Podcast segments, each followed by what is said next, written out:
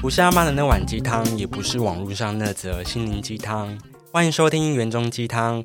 大家好，大家好吗？我是主持人阿元。那这礼拜呢，邀请的来宾就是上礼拜的柯经理哆瑞咪，欢迎。嗨，大家好，我又来了。啊，那我们今天就如标题要聊的就是，哎，工作的话一定要做跟毕业科系相关的吗？嗯，我觉得不一定诶。呃，我我因为刚好现在是毕业季嘛。然后很多社会新鲜人一定会有这样的疑虑跟疑惑了，就是到底我毕业之后要选什么工作？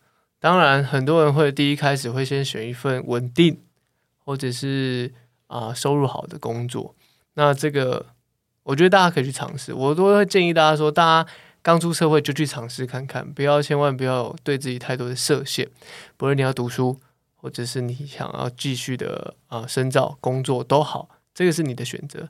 因为你会有，你会拥有这样的选择，代表说你会对这个事情你会去负起责任，那你自己会有这样的感受，你才不会后悔。那至于工作要不要选择自己的科系，我觉得还是要看个人。哦，像是我自己，你是什么科系？我自己读的是设计类的，我是读服装的，对我是读服装设计的。但我毕业后确实有去做过啊三个月的男装助理，那。可是这个很 routine 的工作让我觉得很喘不过气来，我觉得很无聊。为什么会喘不过气？跟当初学的不一样吗？嗯，我觉得你在学读书的时候的气氛，跟你进入职场的气氛一定是不一样。那势必的，肯定的。那读书在学的更是你教导你如何去成为一位设计师，如何去啊展现出你自己的想法。可在工作上面，很多时候你要面对现实，你需要跟现实妥协。那公司不会开，不会 offer 你一个设计师的工作，对一个初出茅庐的人，凭什么称自己设计师？对不对？那这种时候呢，就需要去符合公司的制度跟方式了。那我刚好我之前做的设计啊，应该不是说设计公司，应该说服装公司。他要求的男装助理就是一个做一些很简单、基本每天很简单、基本的一些工作。对，那简单基本工作对我来说就是一个无聊，所以我很我做很快，可是我找不到乐趣跟兴趣，所以我三个月我就很快就离职了。对我对我来说，我的经验上面是这样子，就是你说一定要做事吗？我觉得可以一开始可以尝试看看，可是大前提是你对这个科系、对这个东西有热忱。如果没有，请正视自己的内心的。状况跟正视自己内心的感受是什么？哦，不用被被这个啊周围的人的指挥，或者是大家告诉你要做什么去做什么，这这反而会让自己更痛苦。我我是这么觉得，因为你在工作中一定可以感受到那个样的状态，会让你很不自在啊，很烦啊，很排斥的感觉。对对，因为你出社会之后，一直不断的听到他说他说他说，那你自己说呢？对，没错没错没错，就是这个东西，就是。我们今天在说的东西都是别人告诉你的，有没有是你自己的？这个很重要。对，那我想了解的是，你当初读服装设计之后，你有没有可以给一些如果真的很想要做服装设计的人一些建议？我会建议的是，呃，如果今天你有这个能力了，我们在讲很现实层面的，有这个经济的能力，当然我会建议你自己可以再去深造，然后或者是自己去玩一个。品牌都可以，如果你有能力的话，但请清楚一下，界定清楚一下，自己到底是喜欢设计，还是你喜欢时尚？哎，这件事情对现在的人会不会有点难？会吗？嗯，我觉得不，我觉得不会。就是我觉得喜欢时尚还是喜欢设计，这很，其实你可以每个人都可以感受的，感受的出来。哦，你有这个天赋，你有这个能力。你也热衷于这个事情，那你可以去尝试。可是你平你已经知道说，你不会想要琢磨于在这个世界这个事件上面太多事情的时候，你只是单单就的欣赏这个东西的时候，那你可以用另外一个角度切入。对，那也还有一件事情，就是你在选择服装设计这个科系的时候，你要去理清楚，学校可能教的都是在教教导如何成为一位设计师，但是他可能不会给予你太多其他职务的介绍，因为在设计应该说服装产业啦，对，它有很多的植物哦，我们有打版师，我们有啊设计师，我们有采购等等的，那哪一个部门是你喜欢的？我觉得这个是自己要去了解的。以现在资讯这么发达的情况之下，大家只要上 Google 了解一下，我相信大家都可以看得到。我这是真的，因为学校不可能教你这么多啦，有些东西都是自己就要去摸索碰撞的。对而且我觉得，对于现在在学的，就是年轻学子啊，除了老师教你们之外，我觉得你们可以多多去思考，你们要的是什么，多去思考准没错。没错，可能一开始思考不出来，我会建议的是，没关系，你先去尝试看看，因为在这个尝试过程之中，你有这个经验，你才会知道说这个是你想要或不想要。对，所以不要害怕挫折跟失败了。我觉得一个一个人人生很长，人生说长不长，说短不短。你要用工作，你要用外在的社会的价值观在定义你自己成功与否。我觉得这相对来说是很狭隘的。而且很痛苦，很痛苦，因为毕竟你的人生轨迹跟别人是不一样的。对，对真的。对对对，那你下一份工作就是服装的助理，结束三个月之后，你做了什么工作？我跑去做工业设计的，也是算是助理，但是我后来一路升升升，变成是 PM，变成是一个 project owner、project manager，变成是一个也类似 AE，，就是专案执行等等。我们在做我这个设计公司，做工业设计公司，又是专注在医疗器材的，所以有点蛮跳痛的。很跳痛，很跳痛。所以我那个时候学了很多自学，很多医疗相关的资讯。虽然说我是三类组毕业的啦，我是三类，我有学生物，对，但是呢，我生物、物理、化学没那么强。但是就变成说那份工作让我要去自学，我印象很深。我那时候有一个专案是要做听诊器，嗯，哦，听诊器，因为台湾台湾蛮多，台湾应该大家不知道，台湾是全球应该可以算是数一数二医疗技术很发达、非常发达的国家。真的还假它的的？技术，对对，没错没错，真的，我们吓歪。我们大概仅次于以色列吧。以色列也跟我们一样啊，小小一点小小一个国家，像像是很多很多的技术都是从台湾或以色列的，对，所以说很多药很多啊、呃器材啊，很多代工啊，都是从这边出来，所以台湾医药产业是非常非常强的，这是真的，这是真的。哦，那个时候我就因为做听诊器嘛，它要做一个 digital，做一个数位的，所以我那时候就要去了解听诊器的构造啊，甚至理解到听听心音啊，或者是听心房啊的差别在哪里，什么是什么是什么是啊听诊器的构造啊，跟那那些专有术语，因为我们在啊提案或者在开会的对象都是博士啊，或是医生，嗯，所以你必须要跟他有共同的语言。当你没有共同语言的时候，很难建立起这个桥梁。所以你啊，在那段时间，我就自学了很多啊，比如说自学这些这些背这些医疗的一些大概的一些专业的东西了，但不可能完全的学会啊，不然我就去读医科了。但但确实，我们在开会在沟通上面，确实有建立起一个一个一个共识。你可以感受到他听得懂你在讲什么的时候，他也愿意丢出更多的议题跟想法。因为这个时候我想到我们上礼拜聊的那个人类图的画面，就是你是生产者、混投射者，对所以你军师的角角色做的很好诶、在那个当下，你说在那个当下吗？就是我可以去帮你这样分析这个意思吗？对哦，我觉得很有画面的感觉，因为我的特质上面，我是一直在抽丝剥茧，我从一些小地方慢慢的以小见大这种概概念呐、所以我会慢慢的去抽丝剥茧，所以我我会用这样的方式帮别人分析，或是帮别人厘清他的状态是什么。很赞呢，超赞呢。我觉得真的是刚好搭到我的特征特质上面。对，对那你那时候做那份工作的时候，你有什么样子尝试后的挫败的感经验吗？我觉得挫败经验就是当工作嘛，难免你都会把工作放得很大，然后希望他可以得到更多。那你可能会想要很物质的、很实质的东西，你就会开始这样导向了。那越是这样子，你越得不到那些很实质层面的东西，你越没办法内心层面没办法去认同这件事情的时候，就会变成是一个失衡。那失衡是很大很大很大的，那个状态会让你摆荡震荡的很多，就是你自己可以感受到说这个工作已经你已经没有这个热忱了，因为很多原因、很多状况，你只是因为为了某些的，比如说金钱，或是很物质、很你自以为的可能未来还有很大的发展，可你内心明明就已经不是那么认同的时候，那样的状态的碰撞是会让你。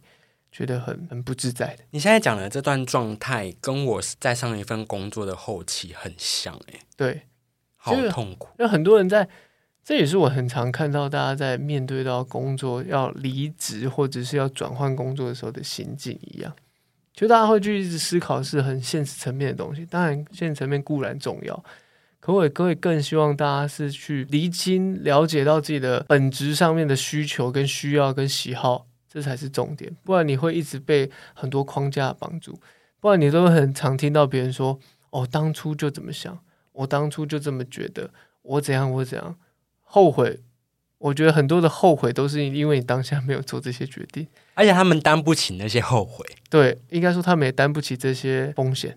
对，而且我觉得那些风险没有那么的来的这么可怕，可是就是因为很多的原因种种啊，让自己好像。捆绑住。那想问一下，就是像你刚刚有分享到说，就是你有做听诊器这件事情，那你在制作那件事情的时候，有有一些经验是会来自于当初所学的科系的服装设计的概念吗？我觉得念设计、念服装设计，给我一个很大很好的历练，就是你所有事情都要一手包办。就是我们科系算蛮硬的，我们别人的作业可能是 paper work 书面资料。我们是很实质的要做出一件衣服，那你可想而知那个压力是我自己觉得蛮大的，因为老师要看到的就是一个很实体的东西，你没有车好，没有做好，那就是不 OK 的一个结果。对，很明显的东西，非常明确的东西，而且是要实体产出的东西。那也会这样子，比如说你需要怎么讲？你需要去排自己的时间，你需要去分配自己的资源。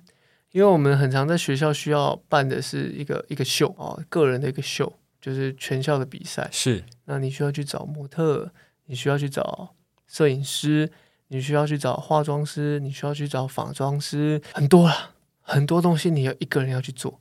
所以因为这个经验呢，以至于你会学习到很多东西。你懂得如何去把它安排，我觉得这是这是实在话。你说我这四年，应该说这五年，因为延毕。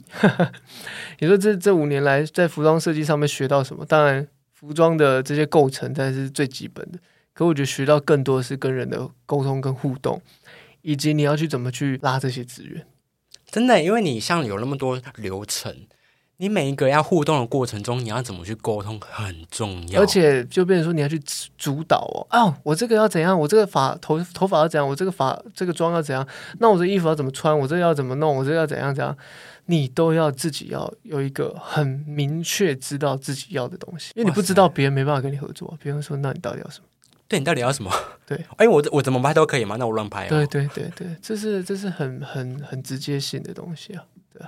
还有做事情的主导性这件事情，没错，就我觉得这主导性是你自己要有一个明确的方向。那你有这个样的明确性在的时候，你不太会被别人动摇。别人会跟你讨论，别人会跟你沟通，可是你知道说，哦，但是我要的主轴在这边，其他都是分支，像这种概念，就是还是有很多细节藏在那种。大主轴的里面，对对对对，没错没错没错。然后你要自己 handle，对，想象那个画面就觉得好累，很累，但是很好玩，真的很好玩。你说再给我一次选择，我还是会选择这个科系。我觉得这个科系真的是很好玩，就是你可以从头到尾学到很多东西。那也因为这样子，这就也是为什么我后续的工作很长，都是在做一些开创性的东西、新创的公司等等，很多东西都是要一手包办。我蛮享受这种从零到一的一个状态，从无到有的这个状态。生活建筑家啊，我对我会很喜欢这样子。尤其我讲到这个，刚好就是我也蛮喜欢布置家里。我们家基本上，因为我是租屋主嘛，是那我是跟我是有伴侣的，所以我们租的房子是住一整层的。一整层，你说会有很多个小房间那种，对啊，对啊，我没办法住套房了。哦，我我自己对生活还是有要求，对，我对生活还是有要求。我不想要住让自己很不舒服的空间。九宫人，九宫人，九宫人是这样吗？因为住在那个天顶啊，神明住的地方。我喜欢开阔一点，而且我养四只猫哎，我住一个套房还得了啊？天哪，四只猫！对，我养四只猫啊，所以我更我们租一整层，那基本上家里的摆设啊，家里的家具啊，都是我挑的，就是我会去布置，我会去安排，我会去规划。对，当然每个人不一样的生活，那个应该说不一样的人，一定会有不一样的喜好嘛，所以在过程中你就要去沟通，但就是会还是会有些摩擦了。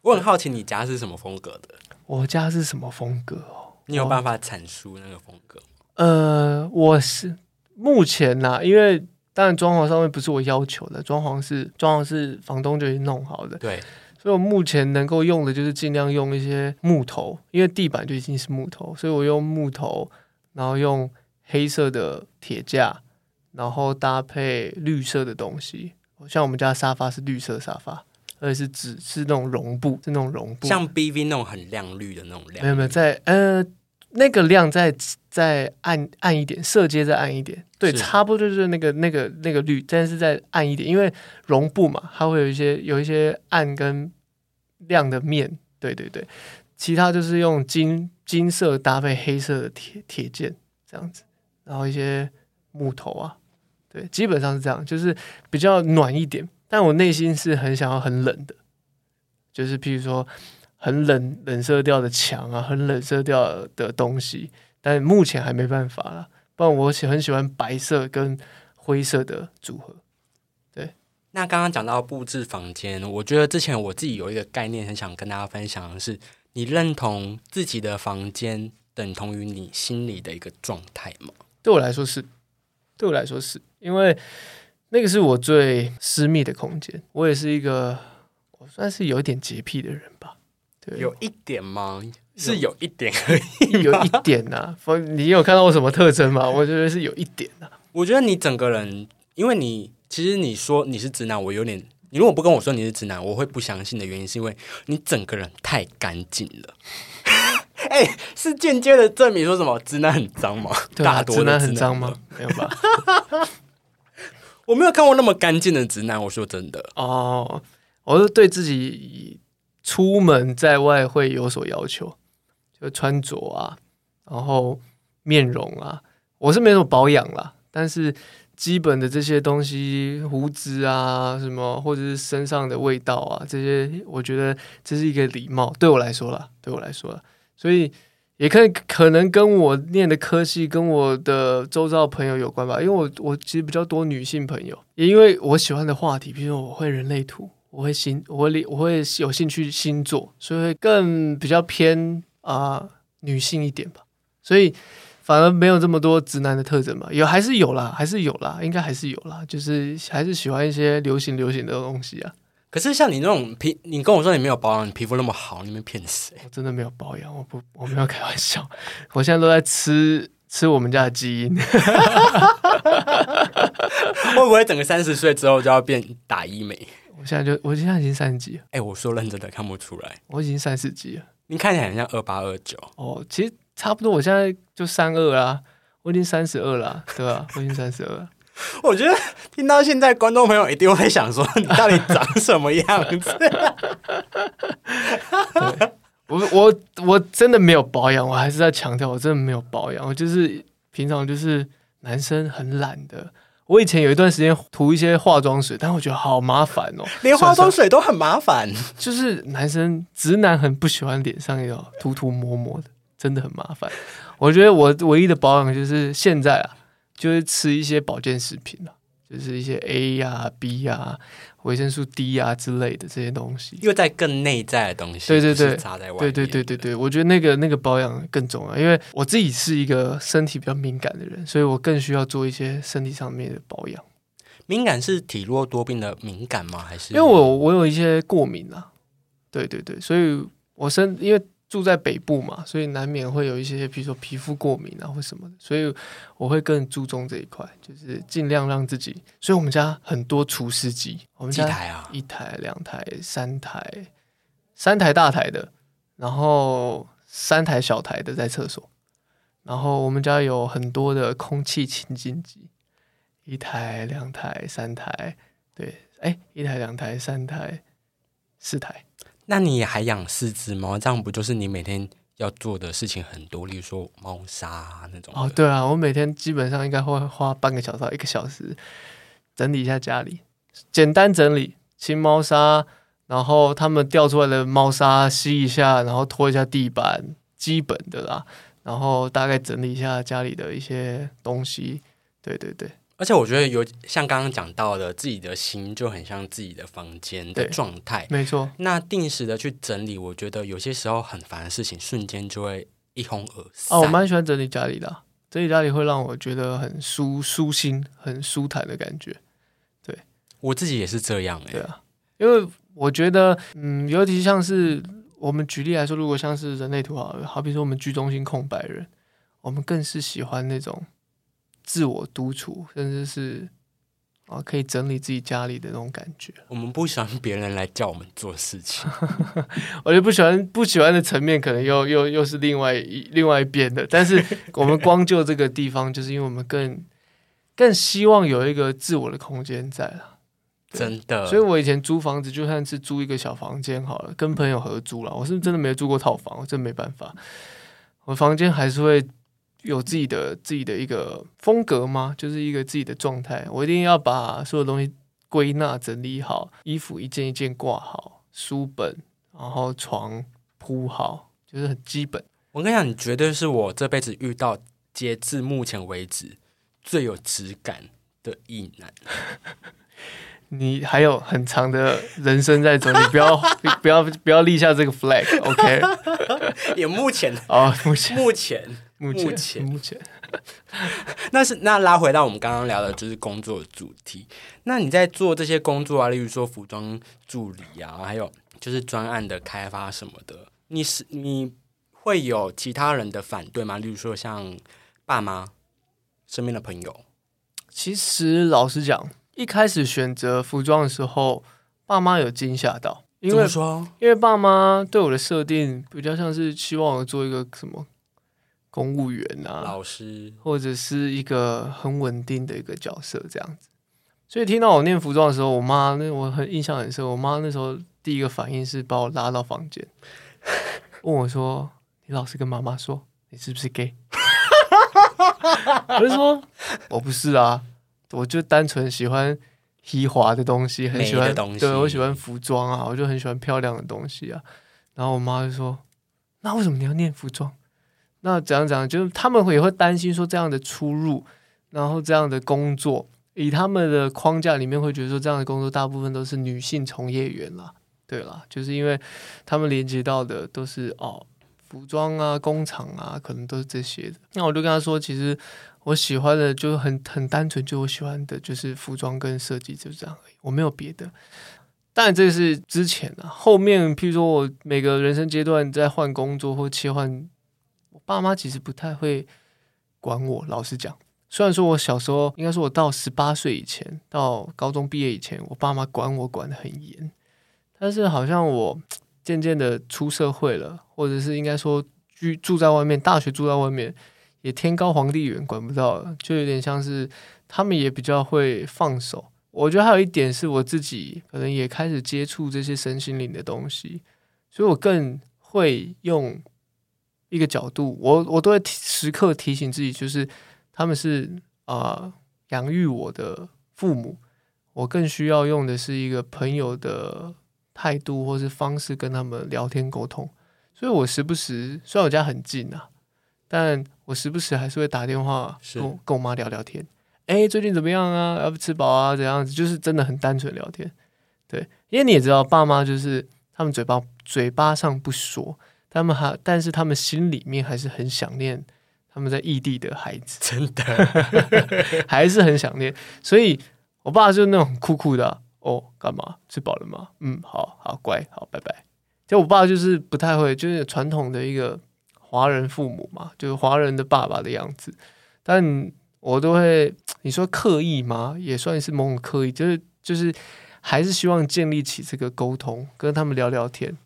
对，但是我内心层面又有又又有一股，就是当因为我有妹妹，当我妹妹提醒说要我去跟爸妈做什么互动的时候，我就觉得何必？为什么你要管我？但我内心知道说做 做这件事情是是很好的，所以我这几年的学习，我也是会不断的跟他们沟通。真的，不论是我失业啊，或者是我要离职啊，或者是我最近的人生状况啊，我都会试着跟我妈或者跟我爸沟通，说哦是怎样啊？那我已经。整理好了，那我只是跟你分享而已。好比说，我之前确诊，我也是确诊过后把东西都整理好，我再跟我爸妈说：“哦，我最近确诊，但是基本上已经没有问题了。他只是怎样讲，你们也不用太大担心。我知道你们还是会担心，但是我觉得，就算我跟你们讲讲完，你们还是会担心。只是我的告诉是跟你们分享，然后让你们了解，就这样而已。你这样真的不行，我你真的是。”你刚刚这个点，就是又又让我对你的好感度 再加一，再加一，因为很多直男根本不不不愿意跟父母沟通的，好不好？我觉得不要讲直男，我觉得很多人都不愿意。大家很多人，很多人，大家。可是这个也是我这几年来的学习，真的，真的，真的。你说要换做我以前。我觉得好烦哦，要陪父母要什么？但我现在还，我现在还没办法，还没有那个阶段，就是陪父母。可能我也没有那个余裕，或者是没有那个其他的这个实质上的这些金金钱可以这边陪伴他们。对，很实在的东西。但是我尽可能用每一周可能播个两三天，反正其实没多久，五分钟十分钟打给我爸妈聊聊天这样子，对吧？很简单，真的。天呐，那你就是可以分享一下要怎么跟上一代？或甚至是下一代的人怎样沟通吗？你有什么样的想法吗？你说上一代或下一代的沟通吗？我会觉得每个人的沟通方式不一样，但就我自己的经验里面，当然是经历过很多的碰撞，就是很多的经很多的价值观的不同，很多的争吵。对，如果硬是要说，当大家愿意开启这个沟通的桥梁。就如同我刚刚讲的，你可以播个五分钟、十分钟，先放下对这个人的成见。哦，因为对不对父母，毕竟我们从小可能被打、被骂长大，一定会有一些怨怼嘛。可是我觉得那些怨怼都是都是父母希望你好，你就这么想。但我觉得很多人会觉得啊，这句话听起来很很 old school，很很废话，好吗？对。可是我会这么讲，原因是。你当你真的内心是这么设定的时候，代表什么？你已经放下，你已经没有把这件事情看那么重，你已经你已经开启你想要去做这件事情的动力跟动机。对，所以更是希望是大家先把对人的成见放掉，然后把它当成是一个留声机也好，或者是录音的器具也好，你就是跟他分享。当然。你一定会设定说他会说啊，你怎样你怎样你不好这样啊，不要啊怎样，爸妈都是这样子。但是你越是当你愿意先开启这个改变，你会发现你也在潜移默化你在对谈的人，那那个人也会跟着你调整。我是说实在的，我觉得从开头到现在，无论是面对工作啊，或者是身边的人，我觉得还是要在此呼吁，就是不要害怕尝试。对，因为尝试就是跨出去，没错，才有办法跨出去那一步，改变的第一步。对，对，你越是害怕那个跨出去的那一步，很多东西反而你都不能够真的去体验到。我会觉得说很可惜，是大家不跨出那一步。很多人都，我们很常听到。很多人会说啊，我那那时候就怎样，或者我怎么样，那时候就一些后悔的话。是，可是我觉得人生尽量不要留下太多的遗憾。就是虽然说这句话讲起来很很八股了，但是就是优柔，就是就是优柔了，就是活在当下。真的，你每个当下的决定，或是每个事情的啊的前进。它都是一定都是符合你当下的一个心境跟心态，甚至宇宙给予的你的讯息，所以你不用害怕说这些东西会不会它不成功或是不好。对你越是把很结果性的东西看得太重的时候，你反而已经落入在那个结果论，那这反而才是你会跳脱不开、离不开的一个原因，对，很大的原因。就与其与与其去回忆过去，然后抱怨那些后悔，那在抱怨的这段时间，你要不要问问看你自己，你有没有想做的事情？对，行动吧。没错，那给那些毕业或者是年轻人、年轻的这些啊毕业的新生也是，我觉得担心在所难免。就你现在的经验来说，还是一个很零的一个状态，你需要去让自己的零变一这个过程，它是需要一段时间的。那这段时间就是依靠你去体验、去尝试。那你尝试过，你体验过，你知道这样的经验，你可以再去做调整，不要害怕调整跟改变。当然，很多旁边人会有很多的意见。会给予你很多的经验法则啊，等等，我觉得你可以去参考。那如果你觉得很重要，你可以去吸收。但是如果你觉得那个不是你想要，跟你设定不一样，你尽可能回到自己去判断就好了。对，而且在现在这么资讯大爆炸的时代啊，我前几天在二零二二年还看到一则新闻，新闻的标题是写说台大正妹放弃微软千万年薪，回母校拿六万。然后回说不会后悔，我 这是标题杀人啊！哎，大家，我觉得我们都有意识到标题杀人，但是在现在的社会，我觉得他们都不会觉得他在杀人，甚至是在影响我们看事情的角度。这就是大整个整个社会的集体意识了。但我会觉得那是他工作，就是新闻从业者的工作，他必须要跟着这个。顺应这个潮流走，什么样的潮流？就吸睛的标题、吸睛的内容，这个是他需要做。因为我刚好做过媒体业，所以我大概知道。你还有做过媒体业，是在那个医疗之后？对对对，做女性媒体，对女性媒体，就是一些讲对，就是 LGBT 啊，或者是啊，从女性角度的媒体。所以你大概知道说，媒体产业它需要一定也是需要流量。你会有一个很核心的主轴价值，但是当这个核心主轴要变现的时候，你需要跟着这个流量走，跟着这个顺应这个现在这个框架走，所以它会变成有些时候会有一点点摩擦啦，一定会有点摩擦啦。对，所以我大概知道那样的状态，所以我就说那是他工作，那是他工作，但是我相信现阶段的大家。我我渐渐意识到，因为可能我周围的朋友大大部分都还蛮有自我意识吗？然后也就会有自己的判断，就是自己，因为他们也很喜欢去探究自我，所以他们更更更是理，更是懂得如何去理清这些东西了。对我周围的朋友了，那我反而想问你，像你有待过媒体业，那你觉得你刚刚讲的那个新闻的价值跟工作会改变吗？什么意思？改变？会慢慢的改变。就是例如说标题杀人这件事情，我觉得会像我们之前在我之前在做那个媒体业，他们就想改变这个现况。其实他们就想改变这个现况，可是在所难免，就是你要说真的完全的不做到这件事情，真的很难。我们不要讲杀人这么夸张啊，真的就是用比较吸睛博眼球的标题让别人进入嘛，对不对？那我觉得要完全摒弃掉这件事情，真的很难，因为。啊，说实在话，媒体在做的就是要有流量热度，那有流量热度，广告才会进来。那没有广告，他们也没办法生存，这是很直接性的问题了。对，那也因为这样子，所以我就也评估过，我觉得，哎，这个跟我的内心的主流价值不太，我支持他们在做的这些哦，这些议题，我都我觉得他们都做的很好。但某某些时候，因为我我可能面向的是。比较，我待的团队是面向是要去拿取资金的的团队，对我来说就有点违和，我自己内心有点不择手段，很利益关系，需要需要需要需要，就是我们就就这个层面，我们就是想要拿下这个资金的话，我们要怎么样去包装，怎么样去这样，所以一定会一定会难免，真的说，这说实在难免，对，那这个就是我自己权权衡过后，我还是觉得哦，真没办法。那节目的最后啊，我就是想要跟大家分享，我在 KK Bus 会放了一首歌，叫做《陈山你的困缚》。第一句话就叫做“他人即是地狱”。